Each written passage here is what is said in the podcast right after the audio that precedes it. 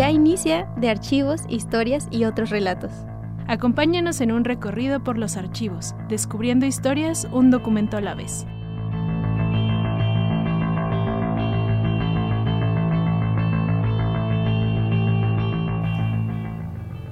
Hola y bienvenidos una vez más a este su espacio, archivos, historias y otros relatos. Y hoy nos encontramos una vez más en este martes soy Brenda y pues en los controles nos acompaña Checo Pachecos como siempre con su ayuda y a mi lado está mi compañero Carlos. Hola, buenos días Brenda, ¿cómo estás? Y bueno, ¿qué tal si comenzamos un poquito con lo que vamos a hablar? La verdad este tema era algo que yo ya tenía rato queriendo hablar.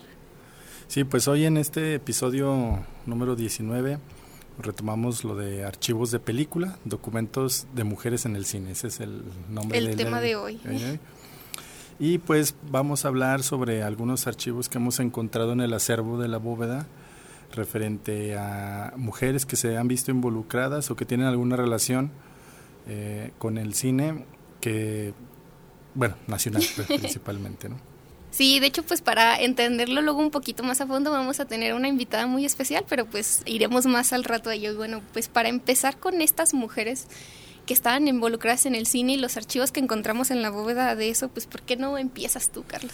Ok, bien, pues primeramente eh, en los documentos de, en el archivo personal de José Felizondo encontramos que tiene algunos documentos que hacen referencia a, una actriz española llamada Prudencia Grifel Masip. Ella pues nació en 1876 en, en Galicia, España. Eh, fue con eh, una actriz y comediante española. Hizo mucho teatro de revista en España y México, desde principios del siglo XX hasta la década de los, de los 20. A México llegó en 1904 y bueno, tuvo en la época grandes éxitos eh, fue cómica, hizo mucho trabajo de zarzuela y operatas, que probablemente por esto es que haya conocido a, José Elizondo. Sí, sobre todo por las zarzuelas, ¿no? De hecho, a día de hoy se le considera Elizondo uno de los mayores productores de zarzuelas en, en México. Sí, exacto, además que era como la tendencia a principios de, de siglo XX, ¿no? Bien, este, entre otras cosas, eh, junto a Esperanza Iris y María Conesa, formaron un grupo que se llamaba Las Tres Gracias, que eh, se presentaban en el teatro principal. Para 1917 formó su propia compañía de teatro y participó en obras de diversos géneros. Eh, bueno, ella pues regresa a España y luego por motivos de, de la guerra civil, eh, se exilia y viaja a México, pues ya había vivido acá en su etapa de joven y pues ya se regresa para pues quedarse. Establecerse. Y es hasta los años, hasta la década de, de, 1940, es decir, ya cuando ella ya tenía alrededor de 64 años, que tiene mm. incursión en el cine y interpretaba principalmente personajes de, abuelita, Este, Muy populares, ¿no? En la época junto a esta Sara García, que eran estas abuelitas abnegadas del cine de oro mexicano. Sí, la, Las Señoritas Vivanco es una de las películas pues más conocidas. Sí, este que actuó junto a la misma Sara García, que es esta abuelita del chocolate, abuelita. Sí, pues son, a mí me parece como un fan que fui ah, del, cine de oro eh, de mexicano se me hace que ellas dos son como el estereotipo ideal para la abuelita esta graciosa, con cierto toque de picardía, cariñosa y no sé, como tierna, no sé. Pues muy representativa, ¿no? Bien, pues ella eh, también trabajó con figuras como Joaquín Pardavé, Fernando Soler, mm. Pedro Infante, eh, Silvia Pinal, Marga López y entre otros, ¿no? Eh, y pues bien, ella eh, toda su carrera ya de grande, pues la dedicó a ya los medios, pues tanto televisión y radio, hasta su muerte, que murió en, 18, en, perdón, en, en 1970, a la edad de 93 años. Ya Muy longeva. Bastante longeva, de un paro cardíaco y artritis degenerativa. Mm. Bien, de ella eh, pues encontramos documentos, eh, principalmente hay una fotografía que le manda a, José Felizondo. Eh, y que, incluso está dedicada, ¿no? Sí, del año de 1923, mm. donde pues lo saluda y pues típicos se referían a Pepe Elizondo como mi gran amigo. en algún momento hemos comentado que actrices de la época o actores de la época tendían mucho a hacer esto, hacer esto de tomarse unos retratos, dedicarlos, dedicarlos y mandárselo a escritores o directores de obras, pues creamos que es como una especie de currículum o de casting. sí, para que los tengan en cuenta. Y bueno, esta y también hay una carta de que no es directamente hacia ella, pero es de José Felizondo a su madre en el año de 1917, pero hace referencia a esta a, esta actriz. Aquí hace rato yo comentaba y pensaba que, que es un es un buen tema como de investigación tanto para bueno alguien que estudie históricamente actrices o cine pero también en la archivística, ¿no? Empezar a encontrar caminos, eh, no sé, buscar a los herederos de, de, prudencia, para, no sé, poder encontrar cartas que haya tenido con José Felizondo y probablemente... sí, ver la dinámica que se tenía, ¿no? Porque seguramente sí, sí existieron, Sí, y bueno, otras de los documentos que tenemos que siento que está muy ad hoc a Prudencia Grifel es lo de Aurora Correa. Y digo muy ad hoc porque, bueno, aparte de que son mujeres en el cine, ella también fue exiliada de España, ¿no? Por el mismo conflicto de, de la guerra civil. Solo que pues ella se viene con los Prudencia Grifel se viene ya de más grande y Aurora Correa se viene junto con el grupo de los niños de Morelia, como ya lo hemos comentado en otras ocasiones. Sí, pues era una niña. Sí, y llega aquí desde los siete años. Y bueno, una de las muchas eh, cosas en las que incursionó Aurora Correa, porque bueno, si ya nos han escuchado, hemos mencionado un montón de que estuvo como maestra de español, fue escritora, redactora, correctora, un sinfín de cosas, pero pues sobre todo mil usos, ajá, era todo hacía.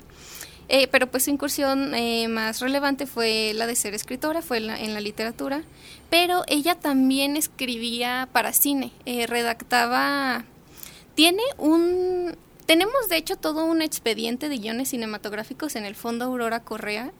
En ese expediente se encuentran tres adaptaciones de las que Correa fue coautora estas normalmente eran eh, ya sea argumentos originales de otras personas o basados en cuentos y hay una que hasta se basa en una leyenda maya que tiene el nombre de El enano de Uxmal. Pero el que yo siento que más se destaca es eh, un guion original de ella que se llama La Madre Yaqui y que de hecho tiene un poema que se titula con el mismo nombre y los dos van como de la misma cuestión, ¿no? Que narra la historia de, de pues una madre primeriza. Y pues esto es un poquito, de hecho, eh, me gustaría poder comentar un poquito más de los guiones de Aurora Correa, pero de hecho casi no menciona nada de ellos. Eso es lo que tenemos nosotros en el archivo, pero en algunas biografías que tiene ella menciona mucho de sus otros trabajos, aparte de haber sido escritora, pero casi nada de, este de su trabajo en guiones, así que queda como un poquito en, misterio. Sí, sobre todo porque, bueno, hay que, yo trato de contextualizarla esta época yo pienso que era un, un interés muy, este, pues no sé, primordial el, el, cine. Probablemente no ella era su trabajo principal, pero le llamaba la atención porque pues recordemos que durante la Segunda Guerra Mundial y posterior de ella, México era de los principales productores de cine. Sí. Entonces aquí pues había mucho director, escritor, eh, actrices y actores y de, Hispanoamérica en general. O sea, había tanto europeos como latinoamericanos eh, en general. Entonces, yo pienso que probablemente ella pudo haber tenido como, como cuando tú te metes a un cursito para tener como opciones, ¿no? Si, no me pega esto, también me puede funcionar esto, no sé. Yo creo que sí, ¿eh? estaría interesante investigarlo por si hay algún interesado por ahí. Y bueno, pues estos fueron por el momento nuestros, algunos documentos que encontramos de las mujeres en el cine. Y ahorita vamos a pasar a un pequeño corte musical para después volver con nuestra querida invitada, así que los invito a que se queden y bueno, pasamos a esta canción llamada Nigeria de Ataque Caspa.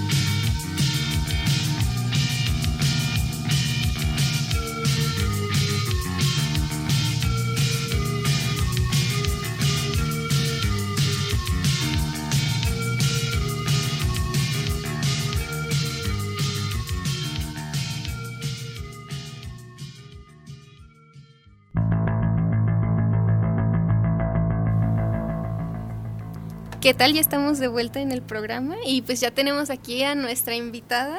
Ella es Paola Alejandra Pantoja Alviso, egresada de la licenciatura en Artes Cinematográficas y Audiovisuales por la Universidad Autónoma de Aguascalientes.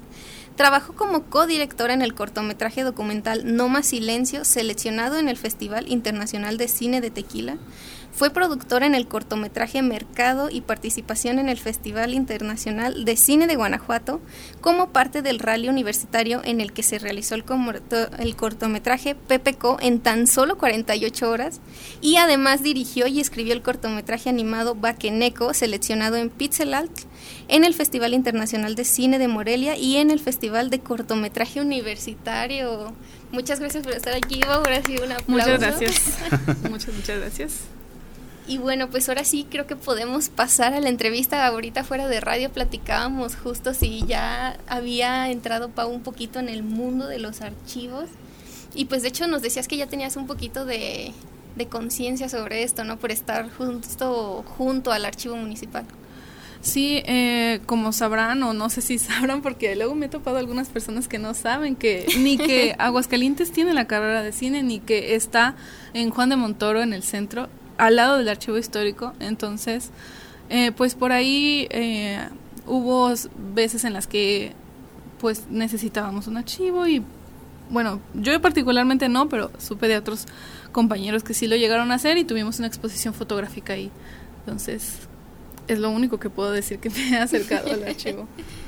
Este, bien, ahorita se me estaba ocurriendo una pregunta de Hace rato Brenda mencionaba sobre el caso de Aurora Correa, una escritora que se acercó al, al, guion de cinematográfico. También otra causa de que probablemente no, no, se haya enfocado ahí por también como este machismo imperante en varias este, áreas de la producción. Ha haber sido complicado como mujer poder colocar un guion, ¿no? Tú como cineasta, este, actualmente, ¿cómo ves esta posición? De una mujer, ya sea guionista, cineasta, como tal? Creo que, creo que últimamente hemos estado más cercanos a la igualdad, digámoslo así. Em, pero el papel de la mujer en el cine ha sido enorme.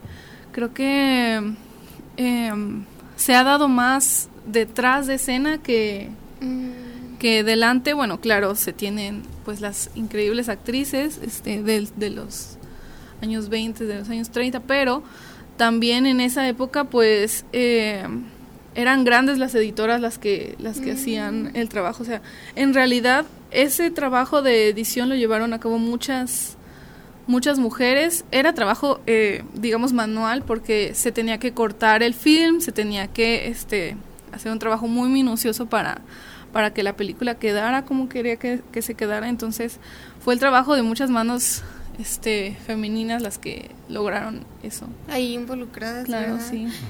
Vaya, qué interesante. Y bueno, volviendo un poquito a, lo de los archivos, tú como cineasta y que pues ya eh, viendo un poquito lo que has hecho, que han sido muchas cosas, la verdad, o sea, no es poco que decir. Pues tú como, como así como cineasta, ¿puedes explicar qué tipos de archivos o materiales has generado durante pues estos procesos creativos? El, el cine sobre todo genera bits, yo creo. En, eh, el, el, archivo principal, pues del que sale cualquier, este, este, pues, eh, sale cualquier, este, proyecto, digámoslo así, a partir del que se hace cualquier proyecto, pues es el guion.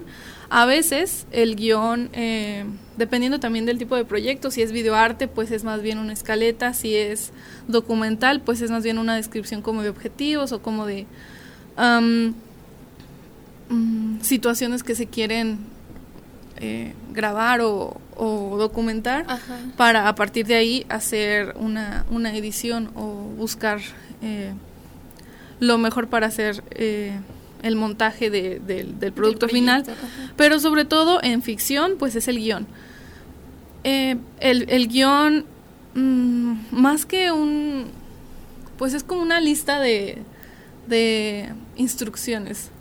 Eh, tiene un, una estructura muy específica y que incluso las mayúsculas y las minúsculas pues son importantes a la hora ya de hacer la, la película, ¿no? Porque, por ejemplo, un estándar más o menos eh, es que una página de guion equivale a un minuto de película.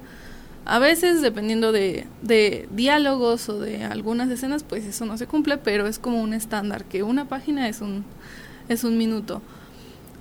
Y cada punto en un guion equivale a, bueno, también es un estándar, pero a veces no se cumple, este, un corte como de escena.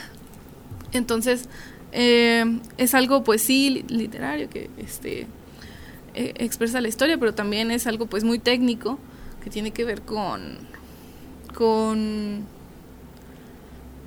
ayuda pues a la fácil comunicación entre departamentos. Esa por parte de, de, de donde sale cualquier proyecto, pero también están otros documentos que ayudan a la logística del cine, pues el presupuesto, el shooting list, eh, el, los planes de rodaje, eh, los planos que se quieren hacer de cada escena.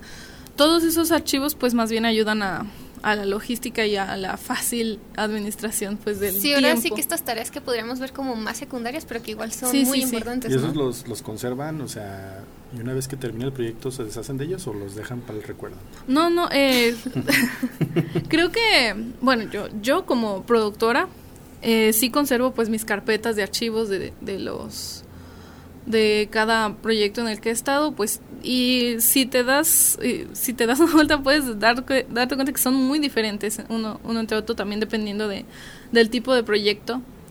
Em, y hay unos proyectos que requieren por ejemplo eh, de contratos muy específicos o de em, por ejemplo, yo he trabajado tanto ficción como documental, como animación. En la animación, pues, más bien las cosas eran eh, mm, dibujos, eran, este, los storyboards eran mm. nuestro nuestro mayor punto de referencia a la hora de hacer.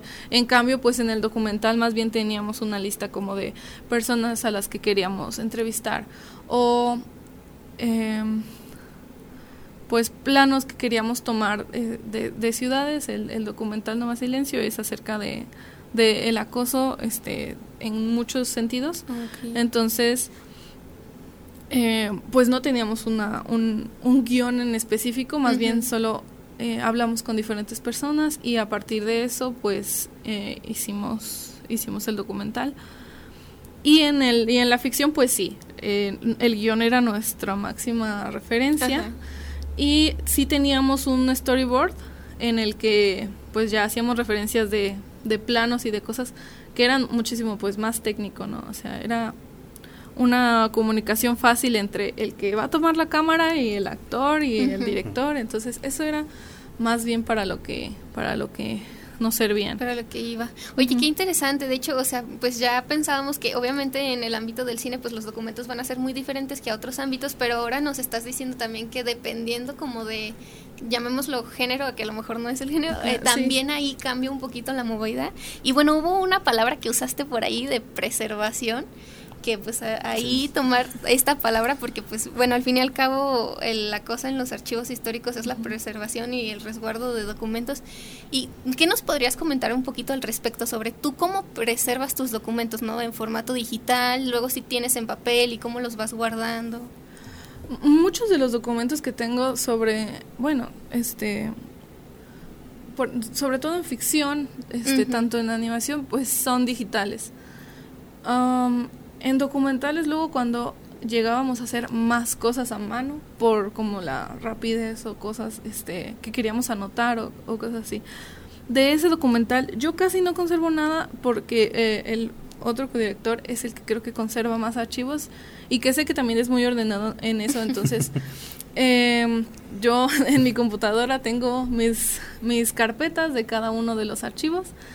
Entonces este se hacen copias en Drive, en, en, este, nunca los he llegado a imprimir porque luego son archivos muy grandes que tienen este fotografías y que tienen planos, los planos también son un poco más pesados, entonces eh, y que son luego páginas y páginas de, de presupuestos, de números, de, de, contratos que también en ese en, en mercado, por ejemplo, teníamos este cinco o seis actores, pues cada uno conlleva su, su contratito, entonces eh, pues claro, mientras más personas involucre la, la producción, pues más, más papel se... Y, y así es como nosotros lo conservamos. También la universidad, pues, como estos dos, eh, el, el, cortometraje Mercado y el cortometraje Baqueneco, son parte de, de mi trabajo como, como universitaria.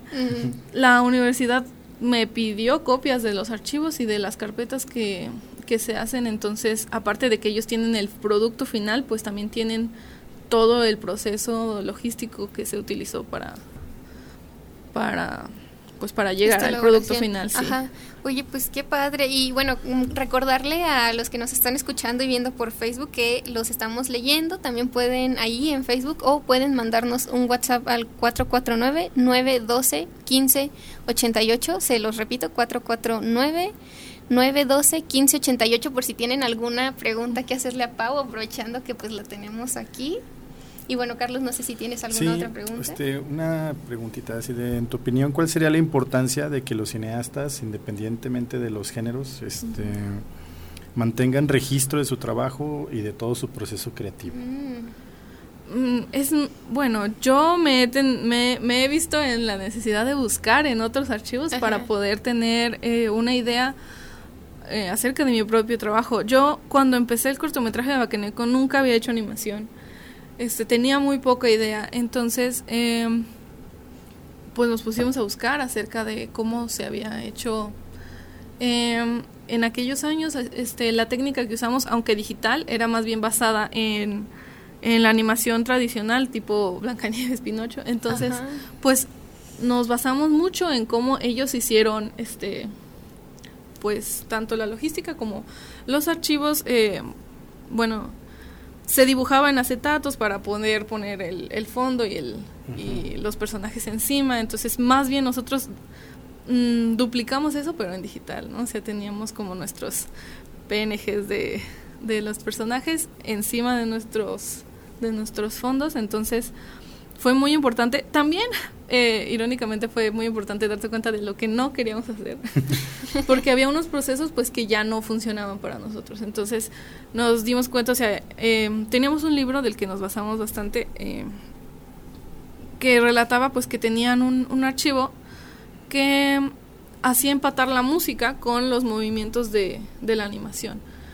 Eh, al principio nuestros profesores nos animaron a hacer ese ese mismo, ese mismo como documento, pero nos dimos cuenta de que no nos funcionaba porque, eh, bueno, la música más bien la íbamos a poner encima, no teníamos que como que sincronizar nada, más bien este todo iba a, un mismo ritmo, por lo tanto no era como muy, pues no era necesario, entonces eh, también hasta eso pues nos da, nos da, nos da saber que pues ya hay otros procesos que ya podemos eh, tener otros documentos y rescindir de otros, entonces eh, pues fue muy informativo también para nosotros porque no sabíamos mucho de cómo se hacía la logística de, de, la animación porque nunca lo llevábamos en la, en la escuela ni nada, eso pues fue de aprender en la marcha. Sí. ¿Te, ¿Te, imaginas, no sé, en un futuro muy lejano, o sea, que, que tus archivos personales, algún estudiante de cine de,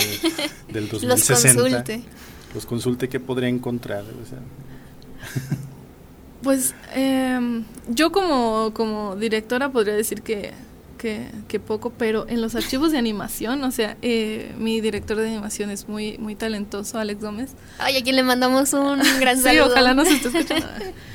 eh, Alex, eh, pues teníamos muy poco tiempo para hacer la animación. Entonces se aventaba, eh, pues unos, digamos, mañas para hacer el proceso pues más fácil. Entonces yo creo que también de ahí es, pues es es de donde podrían aprender. Sobre todo más, ¿no? Ay, pues muchísimas gracias, Pau. La verdad que creo que fue un programa muy enriquecedor. O sea, poder ver los archivos que tenemos de mujeres involucradas en el cine, en la bóveda, es ya de por sí muy padre, pero poder platicar contigo, una cineasta, ahorita de, de su archivo, pues me, dio mucho gusto que nos pudieras acompañar, así que pues no nos queda más que agradecerte y pues irnos despidiendo de este hoy el programa. Ojalá que lo hayan disfrutado.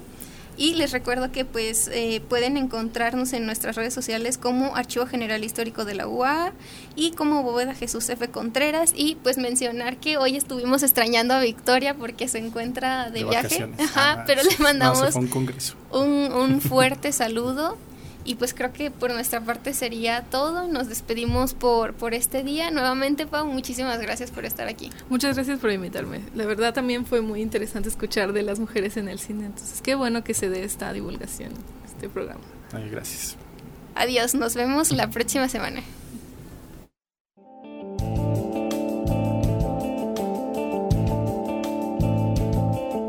Gracias por escuchar de archivos, historias y otros relatos. Les esperamos el próximo martes a la misma hora por Radio UAA 94.5 FM.